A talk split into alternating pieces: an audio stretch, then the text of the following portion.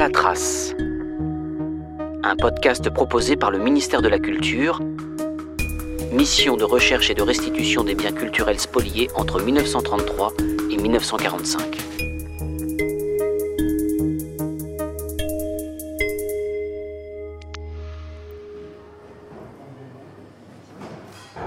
Alors c'est le grand jour, on est le 1er juillet.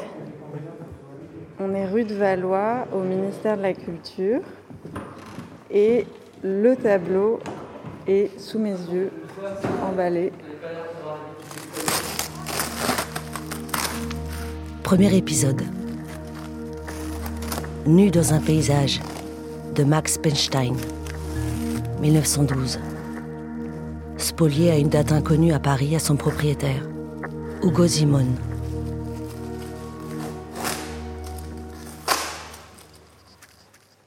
La toile est encadrée d'un cadre simple, doré, aujourd'hui par endroits élimés. Les couleurs sont vives et vous sautent immédiatement aux yeux. Les roses sont très roses, les rouges très rouges. Le ciel est d'un bleu clair qui, dans la vie, on l'imagine, nous éblouirait. Oh là là, c'est très impressionnant. Pour l'instant, on voit le dos et le voilà. Ouais, parce que nous, on l'a jamais vu en fait ce tableau. Mais oui. Quatre femmes sont autour d'un arbre. Son tronc est rouge. Ses feuilles sont vertes et penchent vers la droite. Il semble qu'il y ait du vent. Les quatre femmes sont nues. Toutes regardent dans la même direction, hors champ. On se demande ce qu'elles observent. Peut-être viennent-elles d'être dérangées par un regard extérieur, l'arrivée de quelqu'un qui serait comme en train de les surprendre. Vous mettez une ficelle pour qu'il tombe pas. tombe.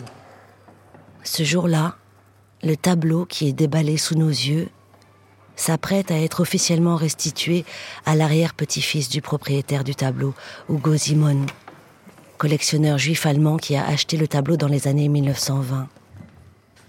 Quel a été son chemin? Comment est-il arrivé jusque-là?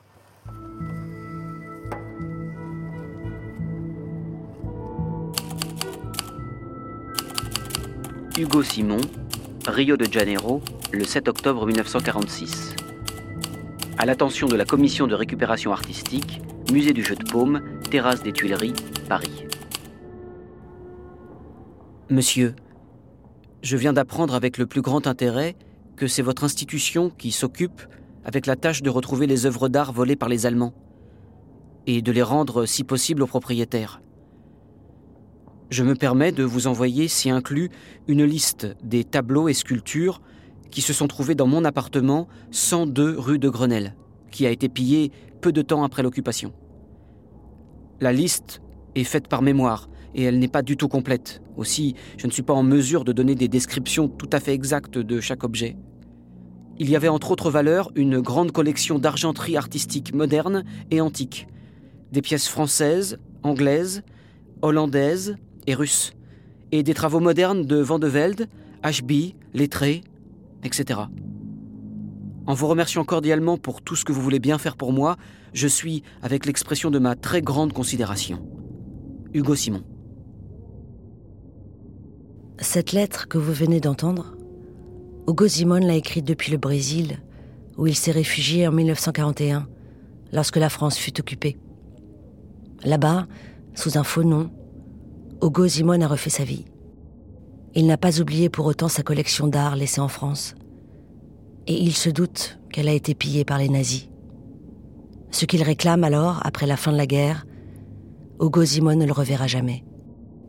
Il faudra attendre 75 ans et trois générations pour que le tableau soit rendu à son arrière-petit-fils, Raphaël Cardozo. Je suis Raphaël Cardozo. Je suis euh, historien de l'art et je suis l'arrière-petit-fils de Hugo Simon et Gertrude Simon.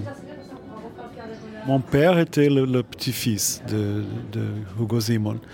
Et mon père ne parlait jamais à ce sujet. Il ne parlait pas euh, au sujet de la guerre. Il ne voulait pas entendre la langue allemande. Alors un jour, ma mère m'a prié un jour qu'il fallait parler tout, seul, quand j'avais 16 ans. Euh, elle m'a raconté ce qu'elle savait. Les noms de mes grands-parents n'étaient pas les vrais noms de, mes grands-parents. Euh, ma grand-mère était juive. Euh, ils, ne, sont pas français, ils sont allemands. Et ton arrière-grand-père était très riche et important en Allemagne. Et c'est tout ce que je sais. Et après, il a dit, ah, il y a une chose, il ne faut jamais raconter ça à personne. c'est un secret de famille. Et hum, j'ai gardé cette interdiction pendant 25-30 ans. Mon père est mort très tôt, il avait 56 ans. Alors quand elle est morte, je suis allé à, la maison à São Paulo, où, ils habitaient. Et j'ai trouvé des documents, j'ai trouvé, des, photos, des documents, des lettres. Euh, et, alors j'ai trouvé un, trésor très riche d'archives, mais, il y avait plus de témoins. Et j'ai mis tout dans une boîte et je l'ai renfermé dans une garde-robe. Et, je ne voulais pas en, savoir, je ne voulais pas en, penser. Alors parfois, je regardais les photos, c'était tout écrit en allemand, je ne lisais pas l'allemand à cette époque-là. Et seulement en, 2010, ou, non, je ne me rappelle plus, euh, une chercheuse qui étudiait la vie politique de Hugo Simon en Allemagne m'a cherché. Elle m'a dit euh, Est-ce que vous avez par hasard quelques documents? J'ai dit Oui, j'ai une boîte dans le garde-robe. Et elle a ouvert la boîte. Et ses yeux ont grandi. Elle a passé des heures chez moi à regarder ces documents. Et elle m'a dit Tu lis pas l'allemand Et j'ai dit Non. Et elle a dit Assieds-toi, je vais t'expliquer. Qui était Hugo Simon?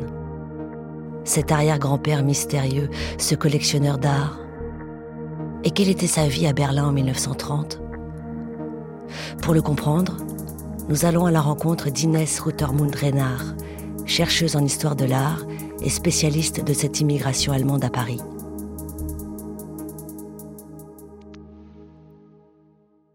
Hugo Simon décide très rapidement, donc il faut rappeler qu'il était comme un homme très important euh, sous la République de Weimar. Euh, il était banquier, il était très aisé, il était grand mécène d'art moderne, il était à un moment donné même au début des années 20 ministre des Finances. Euh, en même temps, c'était un homme de gauche, il était politiquement actif, il était grand ami d'artistes, scientifiques, il reçoit des artistes comme Max Liebermann, Albert Einstein, enfin scientifique, euh, Mayol aussi, qui est très présent euh, à Berlin à ce, moment-là. Donc euh, c'est cet homme-là qui part pour Paris en 1933 la première destination des exilés. Il faut rappeler aussi que quand ils partent en 33, euh, non seulement, bon, déjà en mai 33, euh, les livres brûlent à Berlin, donc euh, c'est quand même les artistes sont, c'est le premier cible des nazis. C'est bien sûr les communistes, mais aussi les les artistes, les intellectuels, les écrivains. Et donc tout le monde part, mais quand même dans un esprit d'un retour proche. Le grand Martin, s'ennuyant au pays, dit Je vais aller rigoler à Paris. En arrivant, il dit des gens sérieux et des messieurs qui avaient l'air bien soucieux. Ah, il y avait ce, mythe de Paris, ville d'artistes, ville de liberté, ville de la pensée, ville des lumières. Ah, et donc en fait, il y a toute une énorme variété euh, et vie culturelle qui se développe dès 33. Euh, avec d'autres gens, ils ont essayé de rassembler des œuvres des artistes déclarés dégénérés par les nazis, mais aussi, euh, donc il y avait, pour vous donner des exemples, il y avait des tableaux de Kokoschka, de, de Pechstein, bien sûr, d'autres expressionnistes, Paul Klee. Euh, ces exilés ont essayé de rassembler des œuvres pour montrer un peu au monde entier, voilà, ça c'est la vraie Allemagne et c'est nous, on défend cet art-là. En cette année 1938, avec de nombreux artistes et intellectuels exilés, Hugo Simon rejoint un comité chargé d'organiser une grande exposition de résistance. L'exposition a lieu à Londres à l'été 1938. Hugo Simon prête plusieurs tableaux expressionnistes de sa collection. La toile de Pechstein en fait partie. Nous en avons la preuve car au dos du tableau figure une étiquette où l'on peut lire Exhibition Modern German Art. New Burlington Gallery, London. Title Landscape with Women. Artist Max Pechstein. Owner Hugo Simon, Paris. Deux ans plus tard, la France est occupée. Hugo et Gertrude Simon quittent la rue de Grenelle en catastrophe pour échapper à la Gestapo. Donc visiblement, il a quand même des contacts euh, bien placés puisqu'il n'est pas interné. Il arrive à se réfugier, euh, mais comme on le sait par la suite euh, au Brésil, mais quand même pas non plus simplement en, adaptant, enfin en prenant un faux nom, des faux passeports pour, pour, lui et sa femme et, également pour, pour ses deux enfants et son petit-fils. Mais c'est vrai, il laisse du coup tous ses biens dans ses appartements rue de Grenelle.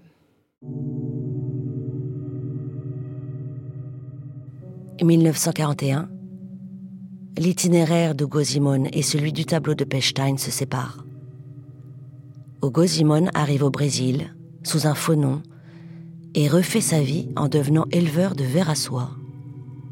Ses enfants font des enfants, qui font des enfants à leur tour. La famille change de nom et devient brésilienne. Que devient alors le tableau de Pechstein? La dernière trace archivistique certaine que nous avons est cette étiquette de l'exposition de Londres en 1938. Le reste de l'enquête, ce sont des hypothèses. Le tableau est-il revenu de Londres à Paris? C'est probable. Est-il alors resté, comme toute sa collection, dans l'appartement de la rue de Grenelle qu'Hugo Simon a quitté dans la précipitation? C'est possible c'est même pas une intuition, c'est une sorte de, flash que j'ai eu juste un jour en, entrant au 102 rue de Grenelle pour voir un peu à quoi pouvait ressembler cette, cet endroit. Didier Schulman, qui était conservateur au Musée national d'art moderne, spécialiste des spoliations, a consacré des années à chercher des réponses. Le fait de, de, voir les lieux du 102 rue de Grenelle, ce très très bel hôtel particulier, euh, ça a donné comme, une incarnation à, l'endroit où, euh, où, euh, vivait. Et en voyant ce, splendide endroit, je me suis dit, mais, à qui ça appartenait euh, juste avant l'arrivée des Allemands à Paris C'est là qu'il faut que je cherche. Je me suis rendu compte en, en quelques heures de, recherche sur Internet, tout bêtement, hein, que le, le, propriétaire du 102 rue de Grenelle était la Banque de l'Algérie à la libération de Paris, on comprend rapidement en lisant les archives que la Banque de l'Algérie constate que l'appartement d'Hugo Simon est vide et que ça serait quand même mieux de le relouer. On fait sauter des scellés allemands, hein. on force les serrures, on fait sauter des scellés allemands, on pénètre dans cet appartement où il reste plein de choses. L'huissier fait un premier descriptif. Inventaire par la Banque de l'Algérie, en juillet 1948, du mobilier de Hugo Simon, demeuré 102 rue de Grenelle. Un paravent chinois rouge. Un montant de canapé à trois pieds. Deux tableaux, dont un encadré doré.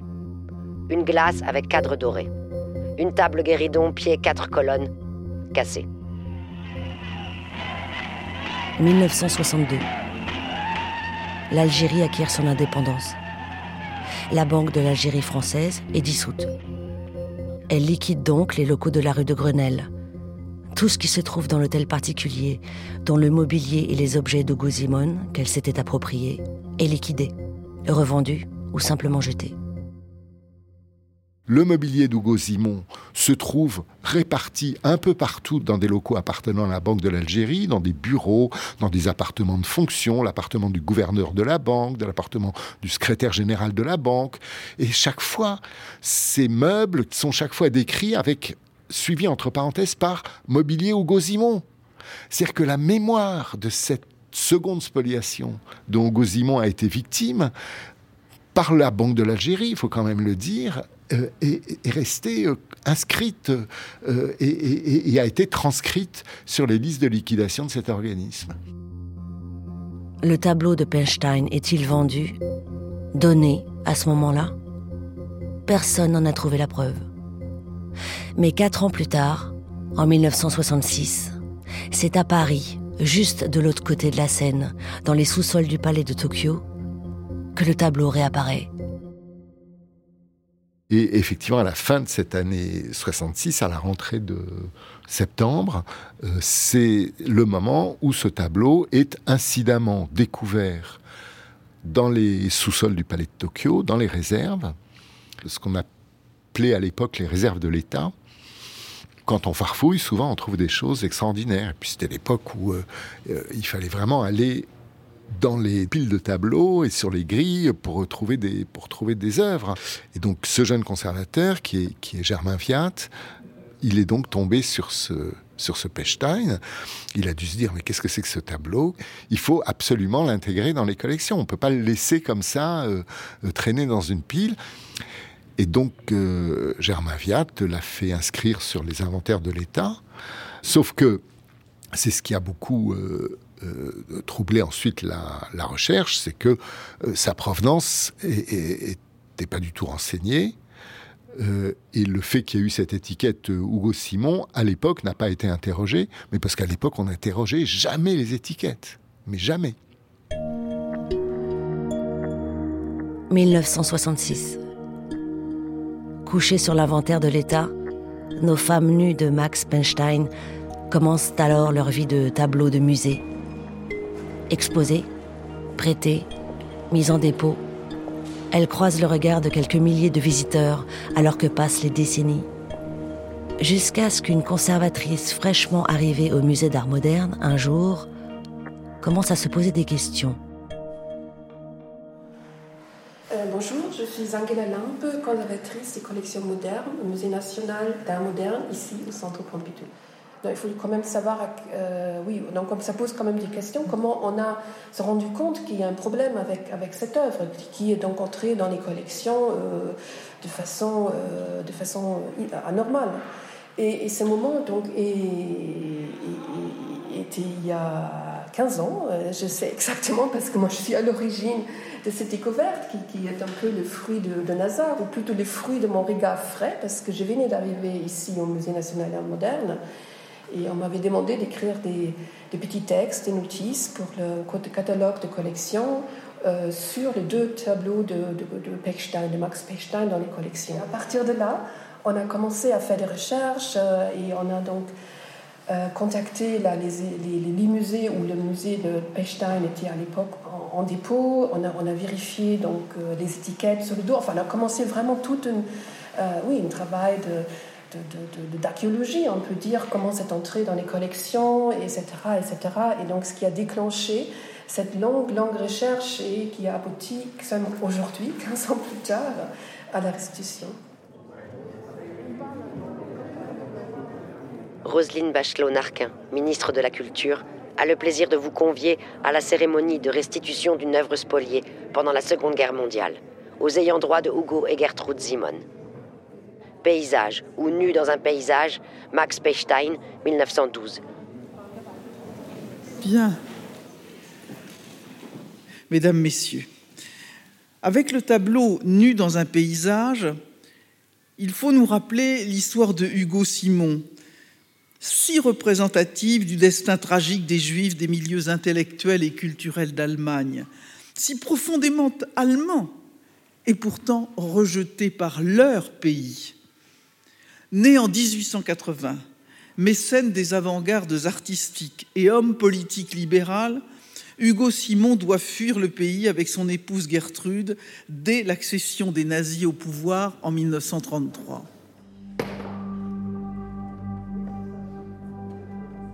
Au terme de ces 15 années d'enquête, le tableau réappartient aujourd'hui officiellement à la famille Simon la mission de recherche et de restitution des biens culturels spoliés entre 1933 et 1945 du ministère de la Culture a demandé cette restitution et l'a rendue possible.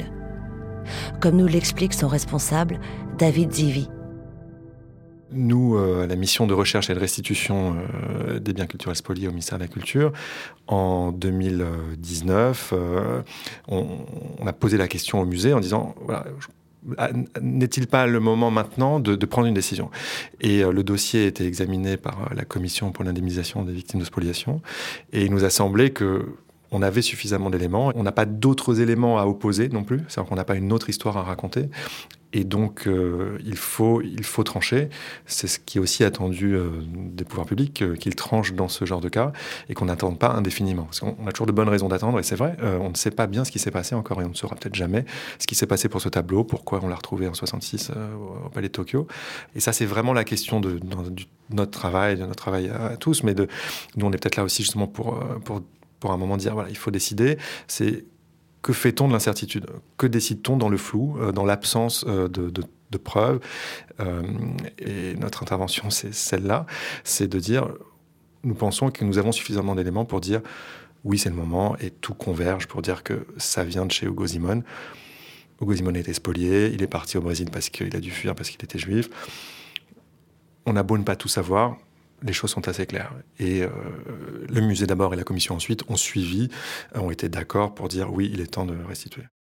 Si nous ne savons pas tout de l'itinéraire du tableau, nous avons la certitude qu'Hugo Simon en était le propriétaire et qu'il a été contraint de s'en séparer. Bonjour, euh, vous m'entendez bien? Euh, Madame la ministre de la Culture, Roseline Bachelot-Narquin, je vous remercie pour m'avoir donné l'occasion de prendre la parole. Je suis ici aujourd'hui en tant que représentant des héritiers de Gertrude et Hugo Simon. Nous sommes reconnaissants que justice ait été rendue. Je ne parle pas seulement de la restitution de ce tableau admirable de Max Beckstein, il est un véritable trésor, sans aucun doute, mais notre gratitude est surtout pour le fait que mes arrière-grands-parents ont été reconnus comme victimes de spoliation antisémite pendant et après la guerre. Comme beaucoup de gens qui ont vécu les erreurs de cette époque-là, ils ne voulaient pas être vus comme victimes. Et donc, ils ont transmis aux générations suivantes l'importance de se tourner vers l'avenir.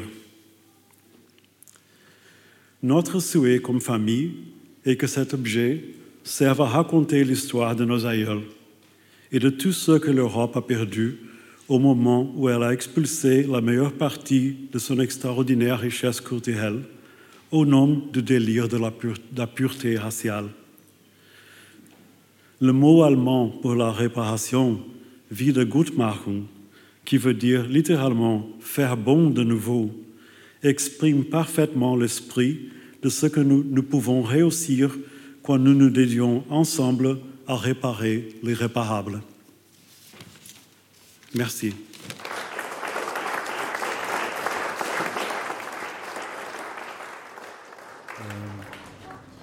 Et alors, ce, tableau de Pechstein, euh, c'est la première fois que vous l'avez vu en, en vrai aujourd'hui? Oui, c'est la première fois. Oui. c'est émouvant. Mais je, crois que ça, sera plus émouvant demain parce que je vais le voir en silence. Euh, je vais le voir sans beaucoup de gens autour. Et la cérémonie aujourd'hui était le but. Euh, on était là pour, pour être ensemble. C'était un peu un comme quand on voit quelqu'un de loin. Et demain, je vais, parler avec cette personne.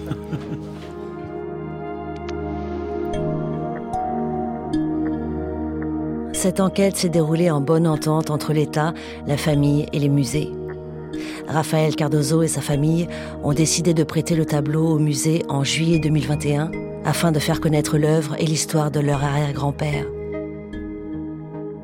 Après le centre Pompidou, les quatre baigneuses sont parties au mois d'août 2021 pour New York, où elles ont été exposées au Jewish Museum. Elles y ont croisé encore de nombreux regards.